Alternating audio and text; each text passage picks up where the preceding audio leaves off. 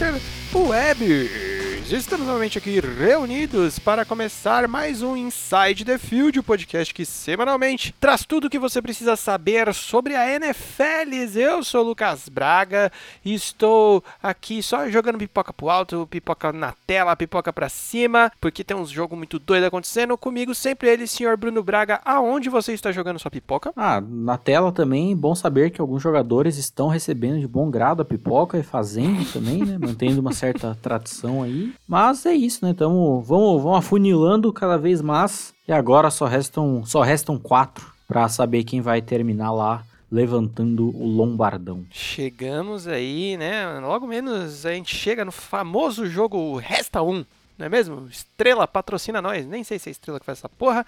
Mas antes de falarmos de outras estrelas aí, e você ajudar a gente a ter um dinheirinho, quem sabe um dia, para poder comprar um Resta 1 da Estrela, você ajuda a gente aí com o quê? Seguindo e compartilhando em tudo quanto é lugar, principalmente no Instagram e no Spotify. São os dois principais lugares aí que nos ajudam. É só procurar por Inside the Field Podcast aparece o capacetinho preto e roça, que é nós. Mas caso você também ouça podcast por outra plataforma, tipo Deezer, Google Podcasts e coisas do gênero, vai lá em anchor.fm barra Inside the Field, que tem um player direto nativo do, do Anchor e também tem todos os links, feeds e coisas afins aí para você achar a gente e nos ouvir aonde você preferir, beleza? Mas não esquece de em todas essas plataformas, qualquer que seja que você use, de curtir, né, se inscrever, eu não sei como funciona as outras, e compartilha aí, marca a gente, se tiver dúvida, manda lá no Instagram que a gente responde. Vamos aí interagir e ajudar esse programa muito lindo a crescer, mas chega de enrolação, porque apesar de termos só quatro joquitos nessa semana, quatro jogos muito, muito interessantes, porque o pau está aturando e agora chegamos à final das duas conferências. Começando sabadão, tivemos Green Bay Packers versus Los Angeles Rams, 32 a 18 para os Packers, apesar de o comecinho ter dado um certo nhan, assim, você fala, caralho, mano, pode dar algo ruim. O pai tá on, continua on e tá poucas ideias e tá todo mundo jogando bem pra caralho. Esse que é o resumo, né, velho? É bom que esse jogo ele se baseia muito em um dos conceitos mais antigos do futebol americano, difundido lá pelo grandioso Steelers da década de 70, que é a famosa Batalha das Trincheiras. E quando um time perde em ambos os lados, é um pouco complicado de você ganhar, né? Porque. Levemente difícil. É um pouquinho, dá uma dificultada básica. Porque no, os Rams foram completamente dominados, tanto em sua linha ofensiva, que não segurava absolutamente nada, até quando o seu quarterback em questão tentou e até jogou bem, mas dentro do, do contexto que estava tava sem a menor condição. E o mais surpreendente ainda, a sua linha defensiva tão boa, tão forte, que também não conseguiu fazer absolutamente nada. Foi a grande questão dos Rams nesse jogo, que era o grande matchup que a gente comentou né, na semana passada, seria essa defesa dos Rams que vinha muito, muito forte e de um potencial absurdo contra esse ataque cabuloso dos Packers e que simplesmente não conseguiram. A linha defensiva, novamente repetindo, não conseguiu fazer absolutamente nada.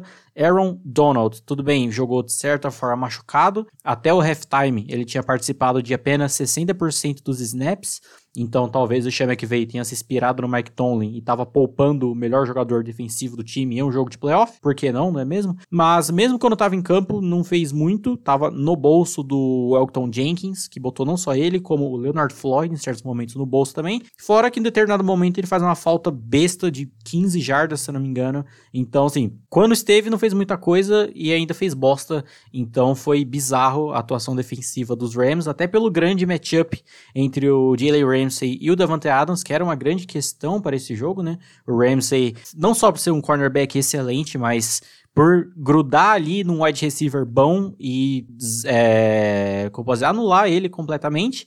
E em determinados momentos desse jogo ele tava passando mal até pro Alan Lazard, né, cara? Então, assim, foi, foi uma grande surpresa o quão, dá pra você dizer, de certa forma, o underperforming da defesa dos Rams, mas com completamente dominados eles foram praticamente o jogo todo e até curioso porque o Brandon Staley, coordenador defensivo, fez um trabalho excelente ao longo da temporada inteira. Para mim, ele só não era, só não ganhou o meu voto de técnico assistente do ano por conta daquela derrota contra os Jets, né, que dá uma pesada braba.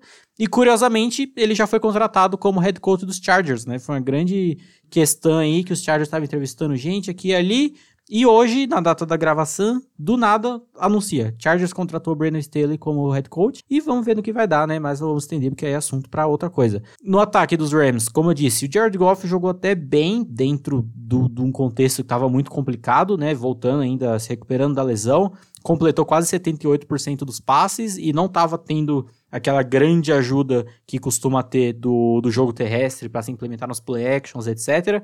Fora a falta do, do Cooper Cup, né, que também era uma questão que a gente comentou semana passada, se ia jogar ou não, acabou não jogando e faz uma falta absurda, principalmente ali no slot, ganhando jardas após a recepção. E é isso, né? Os Rams acabam dando, dando adeus aí com uma atuação surpreendente, podemos dizer, né? Onde a defesa não foi bem, o Jared Goff foi. Então é uma questão, uma questão complicada. E lado de Green Bay, é, eu vejo muito desse time, além já dos pontos positivos que eu disse, né, do lado da, das trincheiras, eu vejo similar a eles muito com a evolução que os Chiefs tiveram na temporada passada. E talvez acho que por isso que eles sejam a grande, talvez o grande favorito como um todo. E o que dá muito medo em relação a esse time, que já era um time muito muito forte, que tinha alguns problemas aqui e ali. E conforme o tempo foi passando, principalmente nos playoffs, esses problemas, esse grande problema foi ficando cada vez menor, que no caso dos Chiefs foi a defesa, né, por muito tempo e que foi melhorando muito até chegar no ponto que chegou de ser campeão. E os Packers do lado defensivo era o asterisco que a gente tinha com essa defesa contra o jogo terrestre, parando o jogo terrestre, e que OK, não é uma puta defesa, virou uma puta defesa com o jogo terrestre do nada, mas tá bem melhor do que já foi ah, em boa parte da temporada. E principalmente com o ataque do jeito que tá jogando, com o Rodgers do jeito que tá jogando, é uma defesa que não precisa mover mundos, fazer absurdo pra, pra ajudar o time, né? Não é mais aquela defesa horrorosa que os Packers já tiveram anos atrás.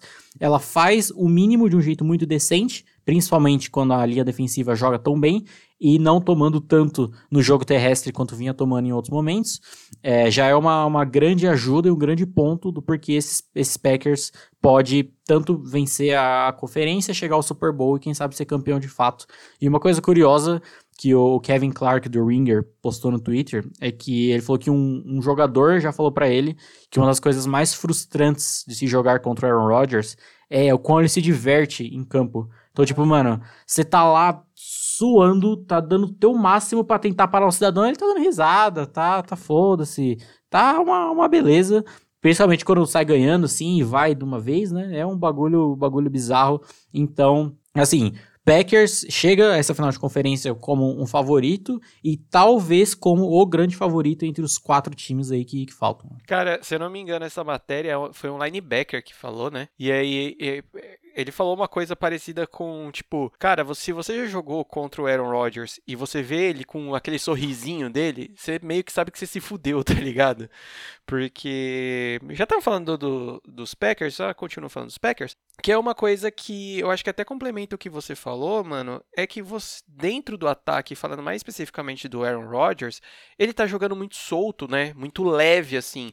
Até aquela característica que tem algumas pessoas que não gostam nele, né? Que é o negócio de ele tende a segurar a bola um pouquinho mais, porque ele é o Aaron Rodgers, né? então, assim, você vê que isso, até isso, às vezes está extrapolando um pouquinho, apesar da linha ofensiva ter feito um jogaço, sabe? Um jogaço protegendo Rodgers e um jogaço contra essa linha defensiva dos Rams, né? Então, assim, você vê ele tão solto que você vê ele lançando algumas bolas que você fala assim, porra, mano, não precisava. Se fosse o Aaron Rodgers de dois anos atrás, que é aquele cara que, mano, quase que jogou única e exclusivamente por pelos números, né, porque ele sabia que o time não ia muito longe, é, ele não lançaria.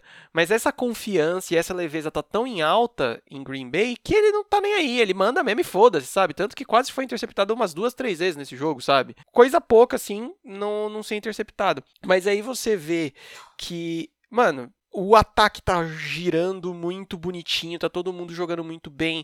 O Aaron Jones fez uma ótima partida, assim, principalmente no quesito conseguir jardas após, né, após a recepção é modo de falar, mas tipo assim, é, ganhando jardas pós contato, né? Ele conseguia bastante coisa e isso é muito importante. E, mano, a dupla Devonta Adams e Allen Lazard, não que o Lazard seja, tipo, a melhor coisa do mundo, mas a gente sempre também comentou que, tipo, o Adams acaba puxando muita atenção da defesa e aí, consequentemente, o outro lado acaba ficando um pouco mais exposto e o Lazard tá lá fazendo seu trampo bonitinho, tá ligado? E assim, é, mano, o, o Davante Adams também tá, tá jogando um absurdo, tanto que é legal ver o TD dele, o como é, a jogada foi muito bem desenhada, óbvio, mas como ele desloca o Ramsey de uma forma que, tipo assim, eu, o, o, quando a bola sai da mão do Aaron Rodgers, ele já sabe que tá de boa pro, pro Adams pegar só pela forma que ele se movimentou, sabe? Então tá muito louco. Mas eu acho que sim, o grande diferencial, a grande surpresa está sendo o quanto essa defesa está jogando bem. É, a secundária não tá ainda aquelas coisas deliciosas, choquito, crocante, mas porra, mano, o jogo que, ele, a, que a linha defensiva fez foi ótimo, mano. Jared Goff tava passando mal, irmão, tá ligado? E assim, é, a gente sabe que o sistema ofensivo dos Rams sempre girou muito em ter uma boa proteção para Jared Goff, justamente pelas limitações dele, justamente por usar muito play action e tal. E, mano, se duvidar, eu não tenho esse dado em mãos, mas se duvidar, talvez tenha sido o jogo dos Packers que eles mais conseguiram atingir o quarterback rival e mais exercer pressão. Então, tipo, mano, isso é um diferencial gigante, principalmente você vendo com quem eles vão jogar semana que vem, tá ligado? Então, assim, é, é um time muito forte e talvez seja o, favorito dos favoritos, né? Claro que isso tem seus lados positivos e seus lados negativos. Já do lado dos Rams, cara, eu acho que eles se despedem muito bem no quesito de, cara, conseguiram ir mais longe do que a maioria esperava até. Tiveram jogos muito aquém, assim, do que a gente esperava, mas conseguiu melhorar na hora certa. E assim, mano, esse foi um jogo que eu vejo como o jogo que um time superou o outro. Os Rams só foi superado, tá ligado? Os, os Packers estão jogando num patamar que os Rams não ia conseguir jogar. Porque assim, não teve uma grande cagada, não teve Jared Goff parando farofa, sabe? Não teve. Foi, mano, juntou o, um time mais fraco, já mega desfalcado aí, com jogadores ou totalmente fora, que é o caso do Cooper Cup, ou meio capenga, que é o Aaron Donald, mas tipo assim, cara, fez mais ou menos o que dava para ser feito ali, né, mano? Teve até momentos bem legais dentro da partida. Eu ainda só acho que falta um pouquinho do Sean McVay dessa coisa de conseguir dar o up na hora certa do time, tá ligado? Porque parece que chega um momento que os Rams já falam assim: ah, foda-se, perdemos, tá ligado? Então, e eu não tô falando só desse jogo, eu tô falando mais no modo geral. Parece que tem jogos que os Rams jogam a toalha muito rápido e talvez seja um ponto bom aí a ser estudado e melhorado para a próxima temporada. Dando sequência, sabadão tivemos Buffalo Bills e Baltimore Ravens 17 a 3 no jogo que a gente pensou que poderia ser um tiroteio do caramba, o duelo da nova geração.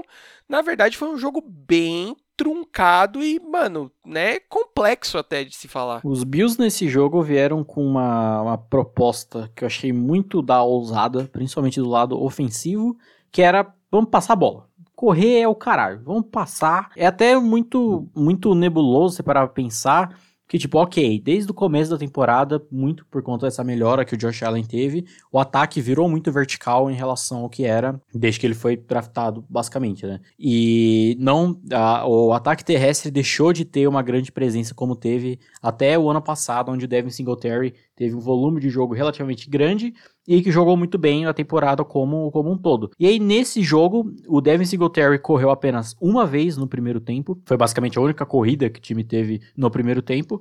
E era passe atrás de passe atrás de passe. É uma questão muito complexa, porque tava um vento da porra nesse jogo, tava um vento absurdo. E isso até ocasionou em problemas por parte dos special teams, principalmente dos Ravens, né? Teve um punch que foi horrível, muito por conta do vento. E acabaram acontecendo muito, muitos overthrows e underthrows, porque o vento tava um bagulho absurdo. E fica aquela questão: você tá chamando muitos passes numa condição climática que não é muito boa, e ao mesmo tempo o seu medo em correr com a bola veio muito porque o que a defesa dos Ravens fizeram com o Derrick Henry na semana passada. E aí você fica meio que, cara, o que, que você faz nessa situação? Eu acho que isso gerou tudo, todo o clima desse jogo, em dele ter ficado tão truncado por tanto, tanto tempo. E, cara, você via isso como a, defesa dos Ravens reagia a isso, né? Começava na primeira descida um safety muito longe e ele ia a defesa ia se abrindo mais até para tentar cobrir de vez é, tanto rotas mais fundas quanto rotas mais, mais curtas que foi curiosamente o contrário que a defesa dos Bills fazia, né? Porque é, não tinham tanto essa ameaça do, do, jogo aéreo, foi a defesa que foi descendo cada vez mais, cada vez mais, e até a hora que a linha de scrimmage já tá os 11, um do lado do outro, assim, porque sabia que a intenção era justamente parar a corrida, mas acabou sendo uma superioridade absurda dos Bills em um ataque que foi muito muito coeso, apesar de todos esses problemas que teve, principalmente ali no segundo tempo, com muitos ajustes, é, acabou pegando o que conseguia ver dessas poucas corridas e ajustar um pouco mais essa questão dos passes, de não ser um ataque tão vertical, principalmente com esse, todos esses problemas climáticos que estavam tendo. Acabou contando um pouquinho da sorte ali, né? Não é todo dia que o Justin Tucker vai errar dois field goals, então dá a, famosa sorte de campeão talvez esteja aparecendo aí pro lado do, dos Bills. Meu, Bruno, o cara é tão preciso que os dois que ele erra é acertando a trave, né, velho? Exato. O cara outro, é um bicho mesmo. Outro né? nível. E uma defesa que, novamente, o que já falamos algumas vezes, não é uma defesa absurda, como a gente viu na temporada passada, mas deixou de ter N problemas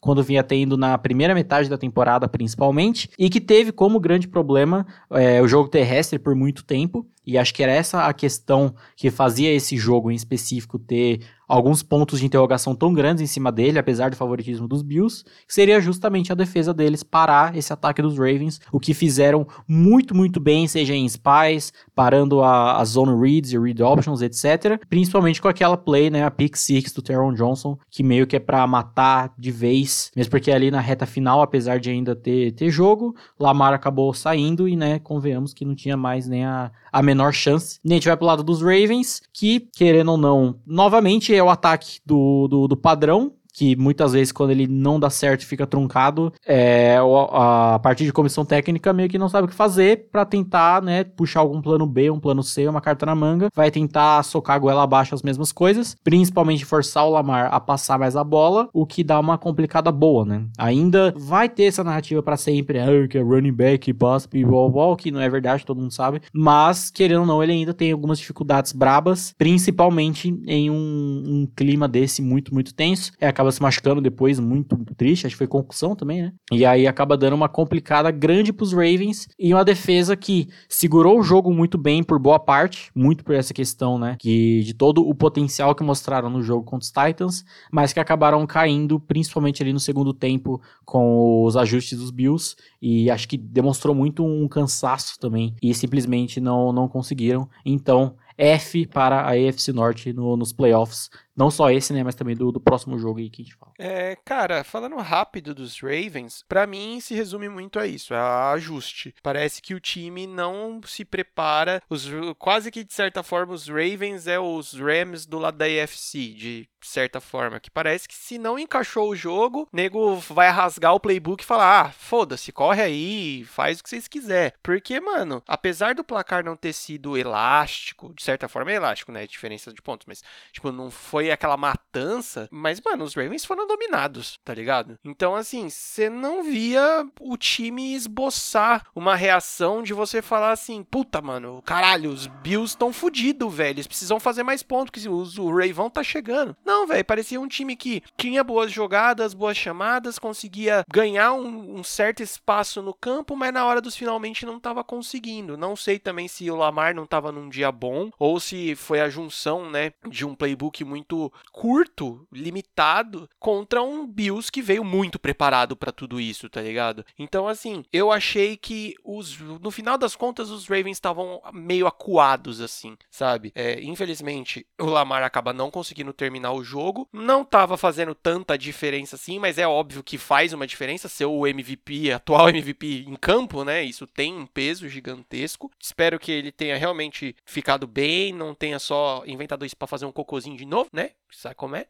Mas eu acho que é um time que, cara, talvez dos times que chegaram até aqui é o que mais vai ter trabalho pro ano que vem para se, mano, para se renovar, sabe? Sair um pouco desse estigma de sempre fazer o mesmo. Já do lado dos Bills, cara, essa melhora, essa crescente que o time tá, ela se mantém. Claro que insistiram muito no jogo passado, mais do que eles estão fazendo normalmente. Não sei se isso foi uma leitura total, né, da, da parte da comissão técnica para esse jogo em específico. Deu certo no final das contas, mas não foi tão certo assim, porque tinha-se um potencial aí para zaralhar mais. Talvez se desse uma mesclada um pouco maior entre o jogo passado e o jogo corrido, mas a gente coloca na balança também o que o Bruno falou sobre o clima e coisas do gênero. Só que é muito doido você ver essa dupla e o quanto essa dupla tá pegando sinergia, que é a dupla Allen Diggs, né, velho? O Stefan Diggs tá se transformando. Basicamente foi para isso que ele veio também, né? Do a rota vermelha do Josh Allen, né, mano? Para quem não sabe, rota vermelha que, que a gente fala de vez em quando, fazia tempo, inclusive, que a gente não falava. Quando você joga Madden, que é o jogo de futebol americano dos PlayStation da vida, do, do videogame, a rota vermelha é sempre como indicada como a rota mais segura, né, para você fazer o passe dentro de uma de uma jogada. Dentro de playbook mesmo, a rota vermelha é considerada a primeira leitura, né? Então então, assim, mano, o Stephon Diggs, ele é quase que a bola segura do Josh Allen. E parece que quando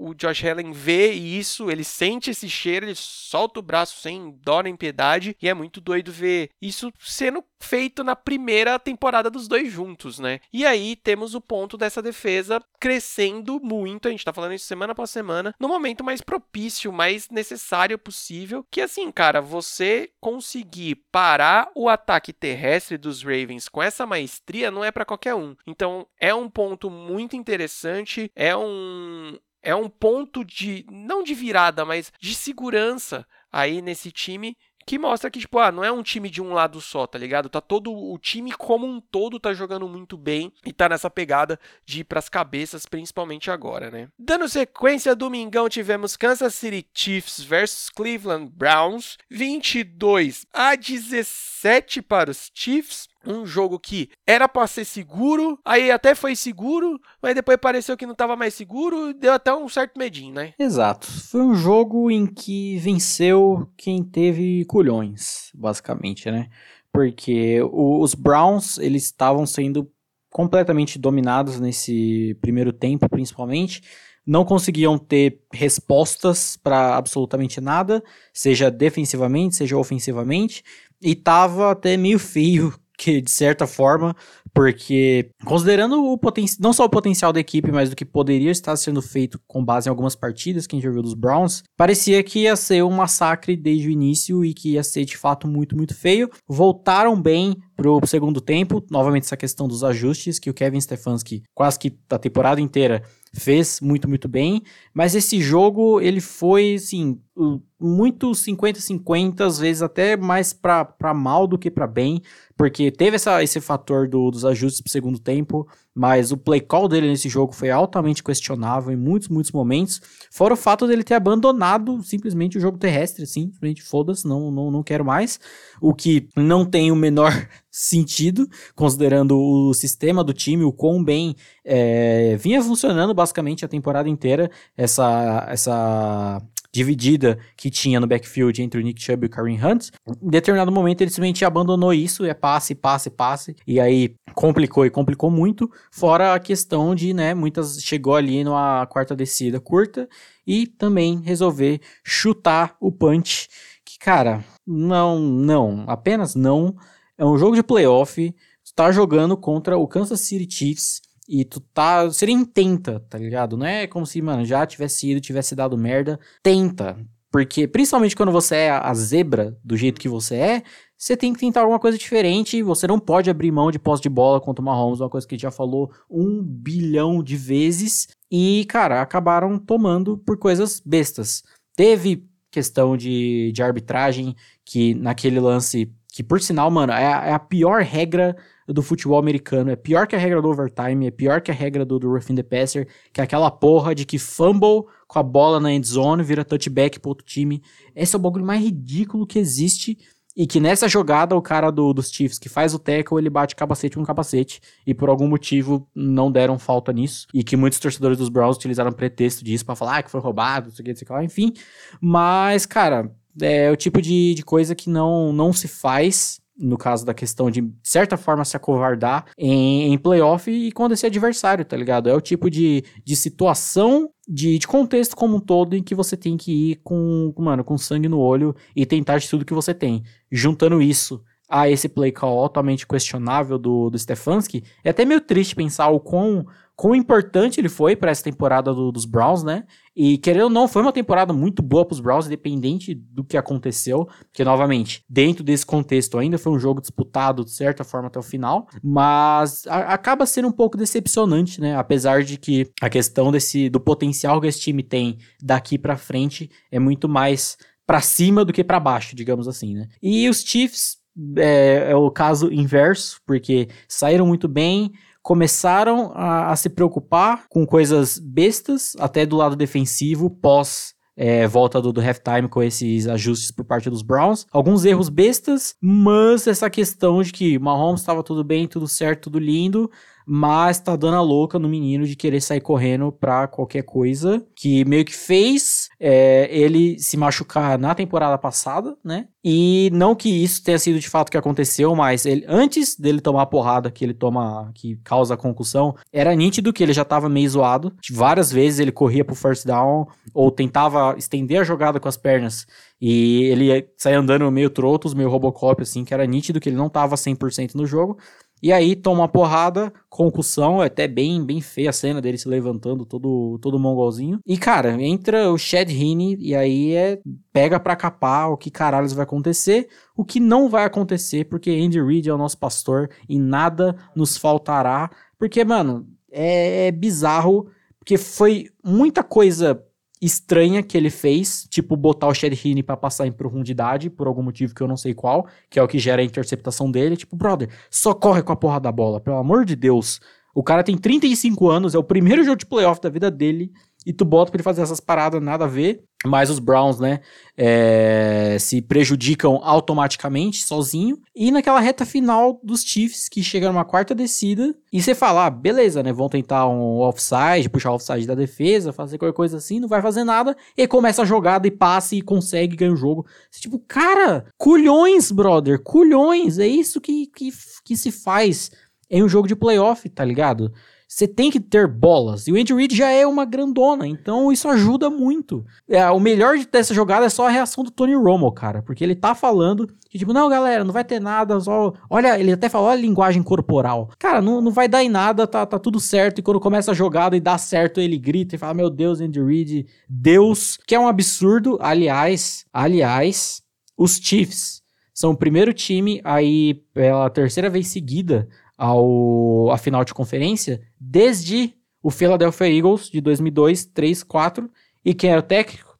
Ambos os times? Nosso querido Leôncio, o mito, a lenda, Hall da Fama, quem discordar é otário. E mas ainda vai ter essa questão, né, dos Chiefs que novamente se complicaram por pouco. Se o nosso querido Mahomes, que antes da, da concussão em si já não estava nitidamente 100%, ainda teve essa questão de como ele, ele estará para o próximo jogo que, né, pelo amor de Deus, não preciso nem exaltar a importância disso. Né? Falando, primeiramente, dos Browns, cara, é, o seu resumo foi ótimo, velho.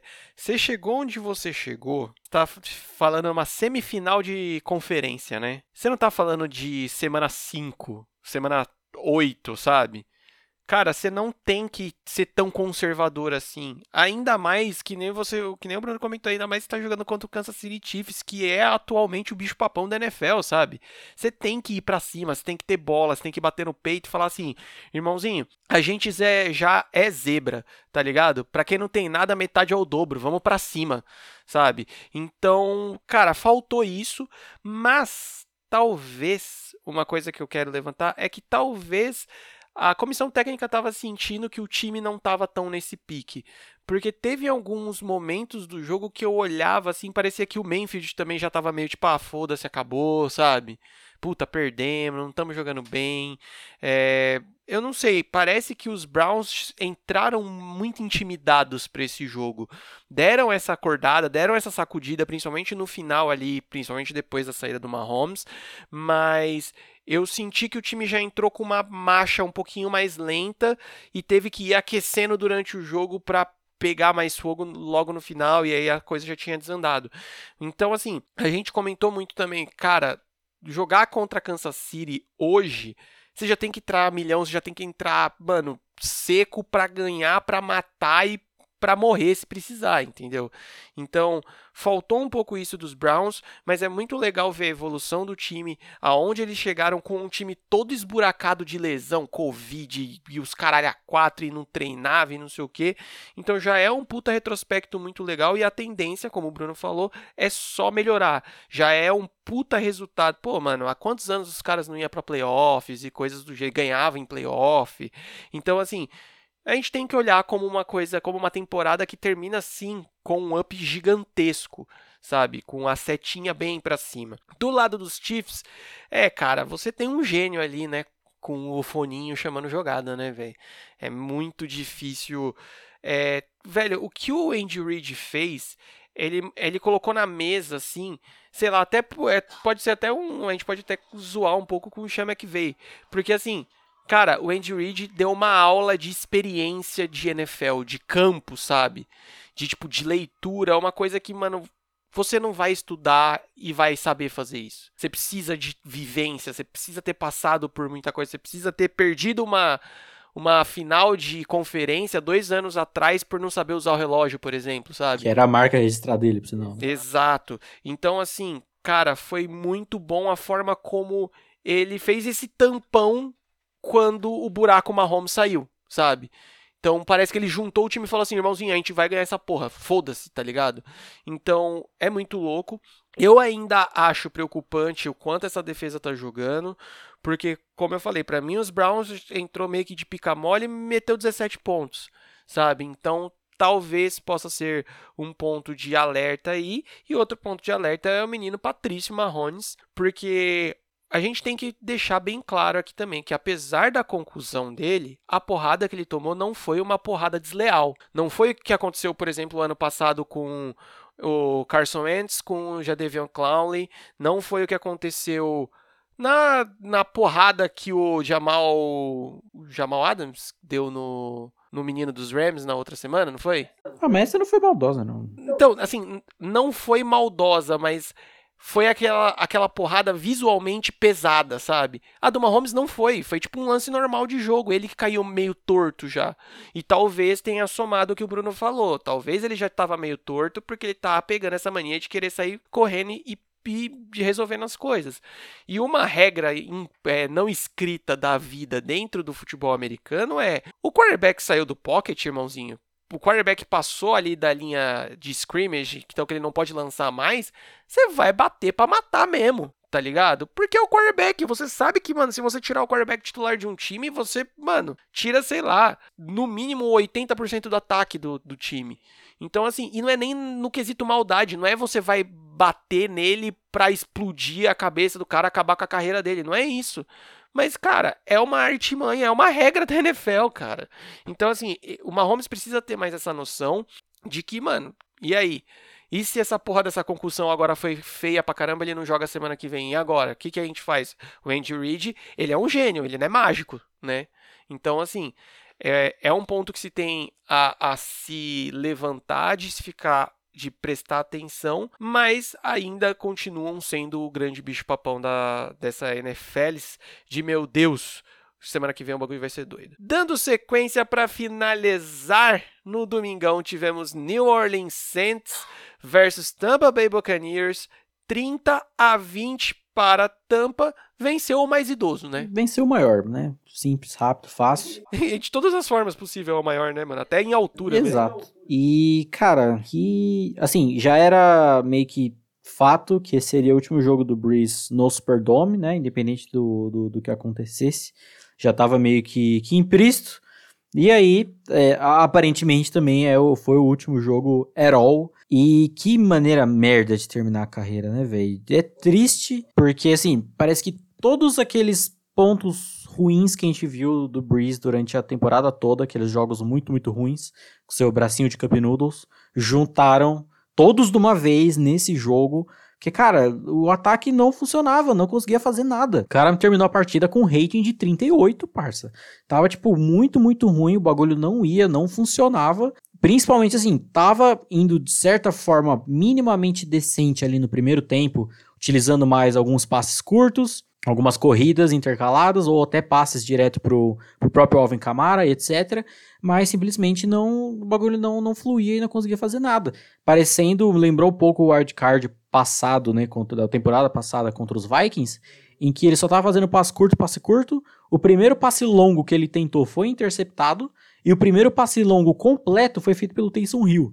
E no caso desse jogo, foi o nosso menino James Winston, numa, numa trick play. TDzão, TDzaço. Que por sinal foi a mesma trick play que os Bears fizeram contra, ele, contra eles e não deu certo, né?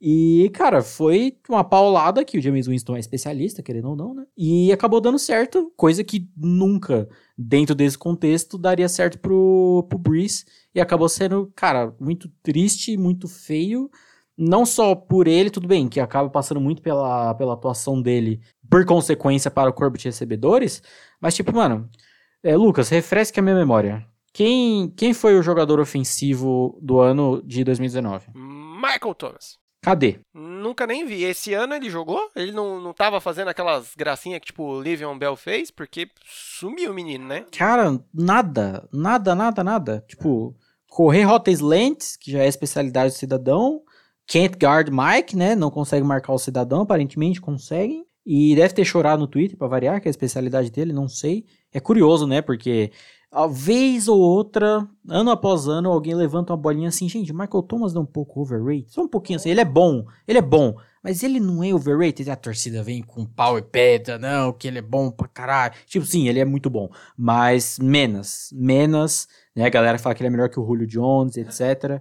Bem menos. Principalmente quando você, o Julio Jones sabe correr mais de uma rota, ajuda um pouco. E, cara, foi feio e triste, principalmente por essa defesa que lutou até o final e jogou muito, muito bem. Mas, assim, geralmente é um, um, um espetáculo à parte jogos entre Saints e Bucks historicamente. Principalmente você vê o Marshawn Lattimore colocando o Mike Evans no bolso, coisa que ele faz, já vem fazendo ano após ano. E nesse jogo até que tem, tentou ali, deu o jeito dele, não fez como ele costuma fazer, mas de certa forma fez.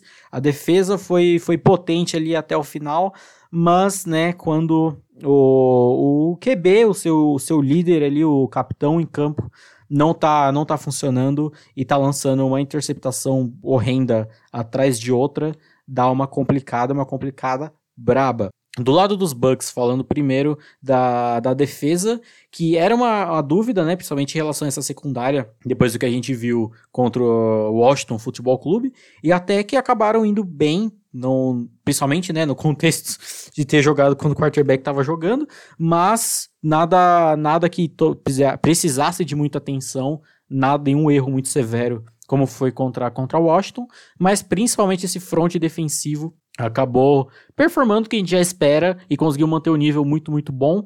É, acabou, acabaram não sendo tão queimado as blitz como costumeiramente era em jogos do, do Breeze, né? Ele não estava conseguindo mais nem fazer isso direito, considerando que é uma defesa que mandou blitz em mais de 50% dos snaps e ainda assim conseguiram um, um saldo bom. Dá para falar que essa defesa tem a melhor dupla de linebackers atualmente da liga, porque Lavonte David e Devin White estão jogando um, um, absurdos e toda essa atleticidade que eles têm, velocidade e rapidez no, no processamento até das jogadas ajuda um absurdo nesse sistema meio preguiçoso, de certa forma, do, do Todd Bowles. E quando a gente vai pro ataque, né, cara, o, o homem, ele, ele só faz duas coisas, ele vence e vence, apenas. Porque, cara, você vai falar o quê do, do, do, cidadão, tá ligado? Deve ser triste quem odeia o Tom Brady, cara. Porque você vai fazer o quê, mano? Não, não tem o quê. Tudo bem, não foi um jogo absurdo dele, sensacional, como ele fez contra o Washington, por exemplo. Mas foi um jogo ok, principalmente se aproveitando desse, desses turnovers, né? Aproveitando as posições de campo para contabilizar em cima. Querendo ou não, acabou sendo uma virada que eles, que eles conseguiram. E bacana ver que a, a, a teimosia do Bruce Arians não ruiu esse ataque de vez. Conseguiu ser bem explorado, até com passes para running back, principalmente para o Leonard Fournette, e acabou não sendo uma parada muito específica de bola no fundo do campo em jogadas muito, muito longas, seja com o Antonio Brown ou o próprio Mike Evans, que não teria como, como eu já citei. Mas foi muito bem feito, se aproveitando dos turnovers, que é obviamente méritos absurdos da, da defesa, e que pode ser um ponto diferencial absurdo para os Bucks chegando aí nessa, nessa final de conferência, né? E Tom Brady, cara, é um absurdo. É a 14 final de conferência do Cidadão. E você vai falar o quê, tá ligado? Você vai falar o quê?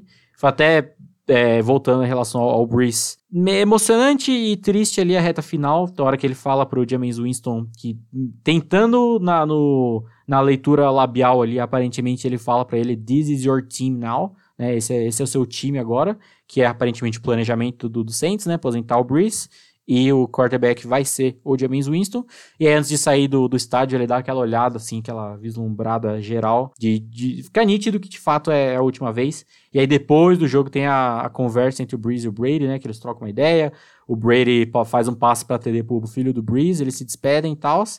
E é isso, né, cara? Foi. É, é, triste, emocionante ao mesmo tempo que é um, a. Não consolidação, porque, pelo amor de Deus, é o Tom Brady, mas é uma imposição é uma pisada aumentar ainda mais um legado que já é de um nível absurdo, saca? Cara, começando falando dos Bucks, para eu poder falar um pouquinho depois sobre o Breeze, cara, eu acho que o que tá a máxima dos Bucks esse ano é fazer o, o arroz com feijão, mas é aquele arroz com feijão gostoso, sabe? Cara, eles sabem a, as limitações deles, eles sabem a própria limitação do próprio Titio Tom, é, tanto no ataque quanto na defesa também, tá? É, então, assim, pra que você vai inventar moda? Tá ligado? Vocês já tomaram dois espancos dos Saints na, durante a temporada. Cara, vocês já sabem o que vocês têm que fazer. E foi basicamente o que eles fizeram. Não foi o jogo mais genial da carreira do Tom Brady, mas ele estava ali sendo sólido, que é, eu acho que é basicamente o, o cerne do atleta Tom Brady, né? Ele sempre foi esse cara sólido, coeso, sempre manteve, digamos assim. É, então as coisas elas estão se encaixando bem justamente por causa disso, mano. É um time que sabe capitalizar muito em cima de turnover, é um time que sabe variar bastante a parte de jogo corrido com jogo aéreo. Mano, uma bela partida do Leonard Fournette, que, mano, jogou muito bem no jogo corrido, apareceu em alguns momentos para receber bola, inclusive TD. Então, assim, tá da hora, você não sabe em tipo, mano, quem que você vai marcar também, mas tem muita gente para você marcar dentro desse ataque, sabe? Então você põe essa pulga atrás da orelha da, da defesa adversária, você tem o Tom Brady fazendo essa próxima leitura e, mano, sendo o Tom Brady. Então, tipo assim, tá tudo encaixando muito bem. Eu acho que essa defesa ainda precisa melhorar para ser aquela defesa que morde mais, sabe? Eu acho que ainda é uma defesa um pouco reativa demais, tipo, perde alguns microsegundos ali no começo das jogadas para entender o que está acontecendo para depois morder, mas cara, a, é o outro time que tá com a seta bem para cima, saca? Tá criando cada vez mais corpo nessa reta final. E é aquele esquema, mano, uns bichos como Tom Brady vai ganhando confiança, ainda mais em jogos importantes, você não consegue duvidar mais dele, né? Falando já do Saints, cara, foi o jogo que talvez a gente não queria ter visto do time como um todo, mas é um jogo plausível desse time, né, mano? A gente já via vendo eh, algumas cagadas e a gente comentou, a gente pontuou bastante isso dentro da temporada. Só que parece que tudo deu uma leve desmoronada de uma vez só. Então foi uma defesa que, por exemplo, a linha defensiva a gente sempre elogiou muito, mas não levou tanto perigo ao Tom Brady, apesar de ter conseguido pegar ele algumas vezes. A secundária também a gente já elogiou bastante, que estava vindo numa melhora, mano, parece que passou mal ali para conseguir fazer algumas paradas e coisas em afim. E o ataque, né, velho? O ataque, o principal jogador no quesito recepção sumiu, zuniu, desapareceu. O seu principal running back se mantém fazendo o que dá para fazer, né? Até mais do que dá para fazer e o seu quarterback não está no melhor momento da carreira. Então é uma junção complicadíssima e o estigma continua. Quarto ano seguido que o Saints vai, bate e volta e de uma forma meio traumática assim. Mas a gente chega para falar de Drew Brees. É triste pelo legado dele, pelo tamanho dele, pela carreira dele. Só que assim, se você for pegar estatisticamente em todos os esportes que existem no mundo, é muito difícil o cara se aposentar no auge. Isso é para pouquíssimos. Se aposentar no auge, se aposentar ganhando título e coisa do gênero. Justamente porque você está se aposentando. Se você está se aposentando, é porque você já está numa leve decadência, sabe? Porque se você não tá na decadência, você não se aposenta, caralho. Você continua, você se mantém bem. Então é para pouquíssimos jogadores chegar a esse ponto pouquíssimos atletas no modo geral. Então, assim, não se espantem se isso acontecer depois com Tom Brady, com Aaron Rodgers e coisas e esses caras todos, porque a gente tá nessa entre safra também, né, mano? Tem muitos heróis aí que já estão para se aposentar dentro da NFL. É, eu acho sim que é o momento mais que correto do, do Breeze parar. Eu acho que eu fui um dos caras que levantou essa bandeira o ano passado. Eu achava que o Breeze já deveria ter parado. O ano passado já tava bom. Ano passado, 2020 ou 2019? 2000. É a última temporada, vai. É, eu achava que já tinha dado porque já tava mostrando uma certa. um déficit. É, você entendeu? De, mano, no modo geral, físico não tava tão igual, precisão não tava tão igual. Uma coisa, beleza, mano. Leitura. Leitura não depende tanto disso, mas, cara, você vai perdendo segundos, sabe? Conforme a, a, a, a idade vai chegando. E assim, e não é problema nenhum. Claro que, mano, quando você olha pro outro lado, nesse caso ainda, o outro lado do campo, a régua tá muito alta né? Mas é o que a gente também comenta, velho. O Tom Brady, ele não é exemplo para nada dentro da NFL, tá ligado? Absolutamente nada. Porque muita gente até usa, né? Eu e o Bruno, a gente já condenou isso várias vezes. Que, ah, mas o Tom Brady foi escolha 199 no draft. Foda-se, mano. Ele é um cara fora da curva em todos os, os quesitos. Então, tipo assim, o Breeze se ele, ele parando mesmo, como tudo indica que vai parar, ah, é uma é, foi, é de uma forma chata, a gente gostaria de ver o Breeze, sei lá, até ganhando um Super Bowl, mais um Super Bowl. Ele merecia ter mais um anel. Mas assim, cara, ele já fez muito, sabe? E eu acho que ele voltando pode piorar ainda mais. Sabe? Mano, fecha, fecha sua carreira numa temporada que você levou seu time mais uma vez para os playoffs, que você se manteve competitivo por muito tempo, é, dentro dessa temporada, né, no caso. Então eu acho que não é a despedida dos sonhos, mas de certa forma até uma despedida ok, sabe? Uma despedida digna no sentido de não foi feio, você não tá parando por lesão, sabe? Você não tá parando porque, meu Jesus Cristo, que nojento tá seu jogo, sabe? Foi uma derrota num, num ponto da carreira que realmente não dá mais. Eu acho que essa é a minha opinião. E isso volta, lembrando um pouco que eu falei do Saints lá na análise da divisão antes da, da temporada começar, que essa temporada, ao meu ver, era o, ou vai o racha do Saints pra, tipo, mano, ser, ser, campeão de vez, porque, mano, são quatro títulos de divisão seguidos, sempre sendo um time que tem, tem um hype em volta e um hype justificável, porque é um elenco muito bom, comissão técnica boa, um time bem estruturado como um todo, e que nunca ia, e agora, se não fosse, além desse asterisco da, da aposentadoria do Breeze, que já, já era coisa que já vinha sendo comentado há um tempo, volta à questão que eu comentei naquela época, que é um time que vão ter muitos free agents importantes, tanto agora em 2021 quanto em 2022. Fora que é de longe o time que está mais zoado em relação a salary cap, eles estão não sei quantos milhões acima do, do cap. Então, assim, eu citei lá do, na semana passada, em relação aos Steelers, que provavelmente vão ter uma oficina bem conturbada.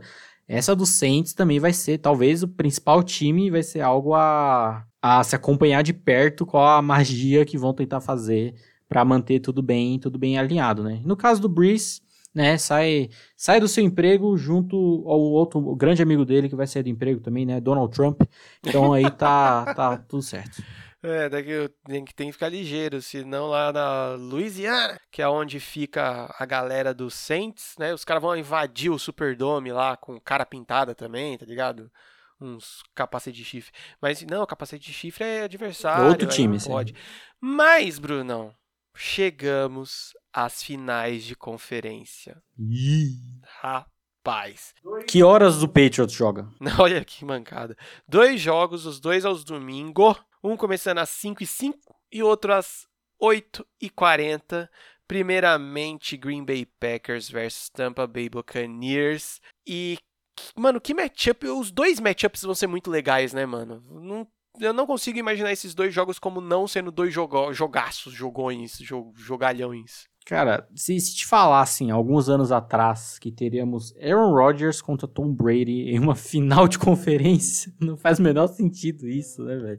Mas é, é curioso, primeiro pro lado dos Packers, no sentido de que, voltando novamente ao que eu falei deles na análise da divisão antes da temporada começar, que muito por conta de ter sido um time que estruturalmente não mudou muitas coisas, não houve nenhum grande investimento em termos de free agency, mas também não houve nenhuma grande perda.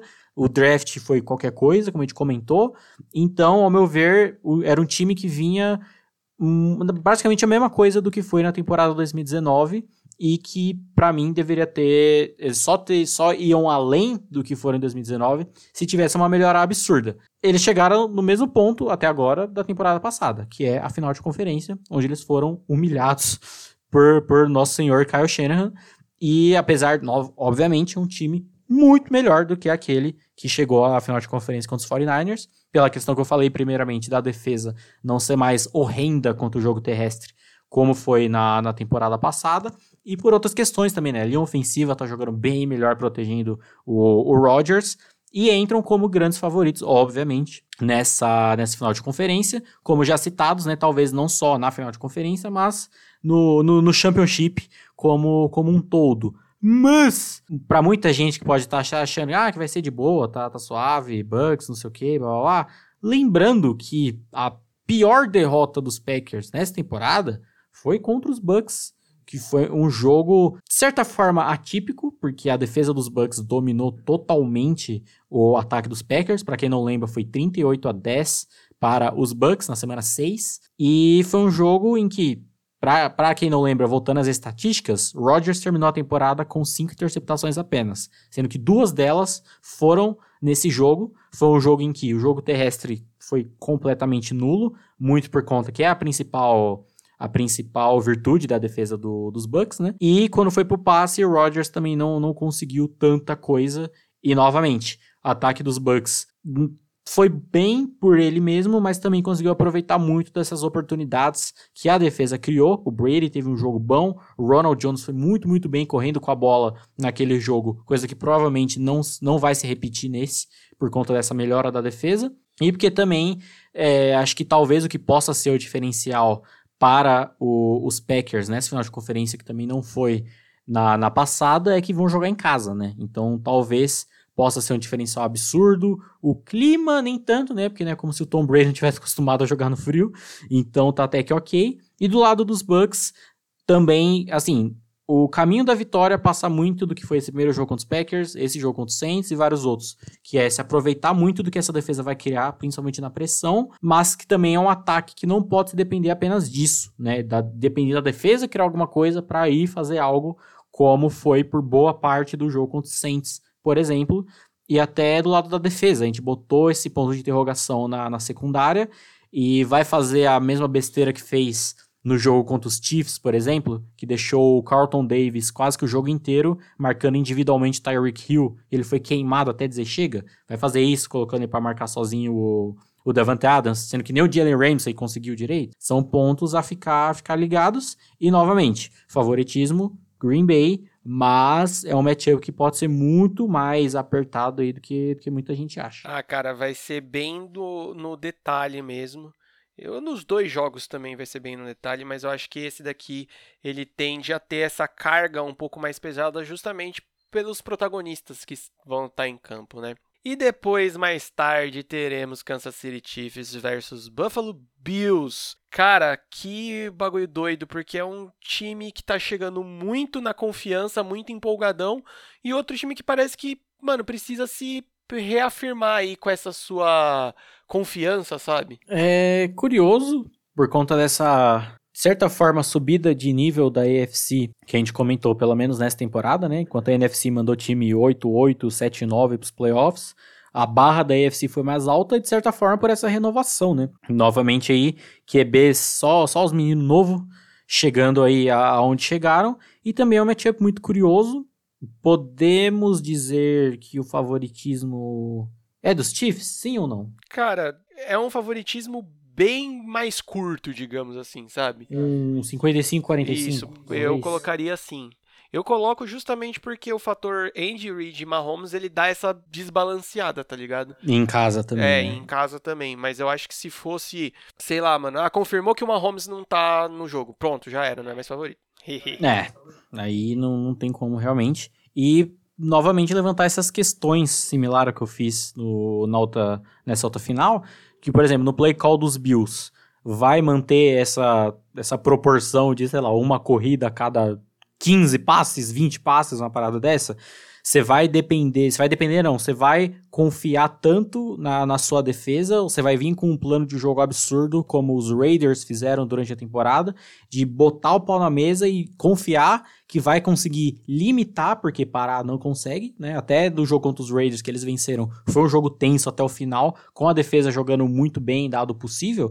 Você vai confiar tanto na sua defesa a ponto de, mano, só é, lançar a bola mesmo, correr foda-se e né, não utilizar de uma das principais armas para vencer o, o Mahomes, que é justamente correr bem com a bola e manter ele parado lá na sideline. Se a sua defesa falhar nesse quesito, você vai comprar o tiroteio contra esse ataque dos Chiefs?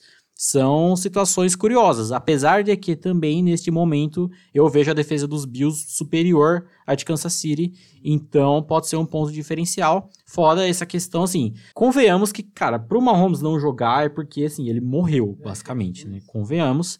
Porque, até num panorama geral da NFL, né? Se um time chega ao playoff é porque já tá todo mundo morto, todo mundo destruído. Chegar a esse, a este pinto, então, de final de conferência, mas essa questão. É, ao mesmo tempo, eu acho muito difícil o Mahomes não jogar, mas é óbvio que ele não vai estar 100% nesse jogo. Isso é óbvio, isso é nítido, mas, né, o, sei lá, os 60, 70% do Mahomes já é melhor que mais da metade dos QBs da liga, então ainda é um grande fator a, a se decidir aí. Novamente, favoritismo dos Chiefs, leve, mínimo aí, principalmente pela maestria do nosso querido Leôncio, mas que pode ser novamente mais disputado do que muita gente acha ou parece. Exatamente, caralho! Semana que vem a gente vai chegar aqui já sabendo qual vai ser o Super Bowl. Você tem noção disso, senhor Bruno? É, família. Quem, quem diria, né? Quem diria? É, rapaz. É aquele esquema que a gente sempre fala, velho. A NFL demora para começar a temporada, mas quando começa a temporada, a gente, ah, foda-se, tem jogo pra caralho. Sim, tem jogo pra caralho, mas já tá acabando já de novo. Já tá acabando e já estamos no, no trem do, do hype pro, pro, próximo também, que a gente é, é desses. É, já tá tudo engatilhado, tá tudo uma beleza. Mas é isso aí, rapaz. E não se esqueçam de nos seguir em tudo quanto é lugar. Continue acompanhando aqui, mano, porque vai ter, como a gente sempre faz, né? Já virou nosso, semana que vem é um episódio só de prévia do Super Bowl, né? Basicamente, quase. Ou não, minto, tô, tô falando merda. Não, são, são dois. dois. Vai ser só o de reprise desse jogo, desses dois jogos, análise. Depois um só de prévia do Super Bowl, pra gente poder analisar mesmo os dois times. Então, Brunão, respira aí que o bagulho vai ser doido. Exato. Voltando aí a, ao, recap do que a gente já fez desde que o podcast começou sobre os Super Bowls. Eu tô 0-2 em palpites, então tamo, tamo bem aí, tamo, tamo forte. Mas, cara, no, de tudo que a gente falou, ter esses matchups aí tão, tão truncados, tão amarrados, de ter um, um velho, que é o maior de todos, e o outro não tão velho, que também é um cara absurdo, e do outro lado, dois meninos bons, menino novo, saudáveis, bonitos, nem tanto, né? Mahomes ali é complicado. Mas é o que mostra muito de, desse momento da, da NFL, de ter a, os pilares ali, os caras foda há muito tempo, continuam sendo foda, e essa galera nova que vem muito forte, que mostra que, né, de independente do que aconteça, o Super Bowl vai ser uma, um cara muito experiente com o outro mais novo e que tem tudo para ser um, um jogos esses três jogos que faltam, né? É, porque também não teremos Pro Bowl, né? F, Pro Bowl, saudades. É, tem tudo para ser uns jogões aí cabulosos. E a gente finalizar ali a temporada daquele jeito maravilhoso. E dar uma pausinha ali rápida e já entrar de vez pro hype da temporada 2021. Exatamente. Então é isso, galera. Semana que vem estaremos de volta e adeus.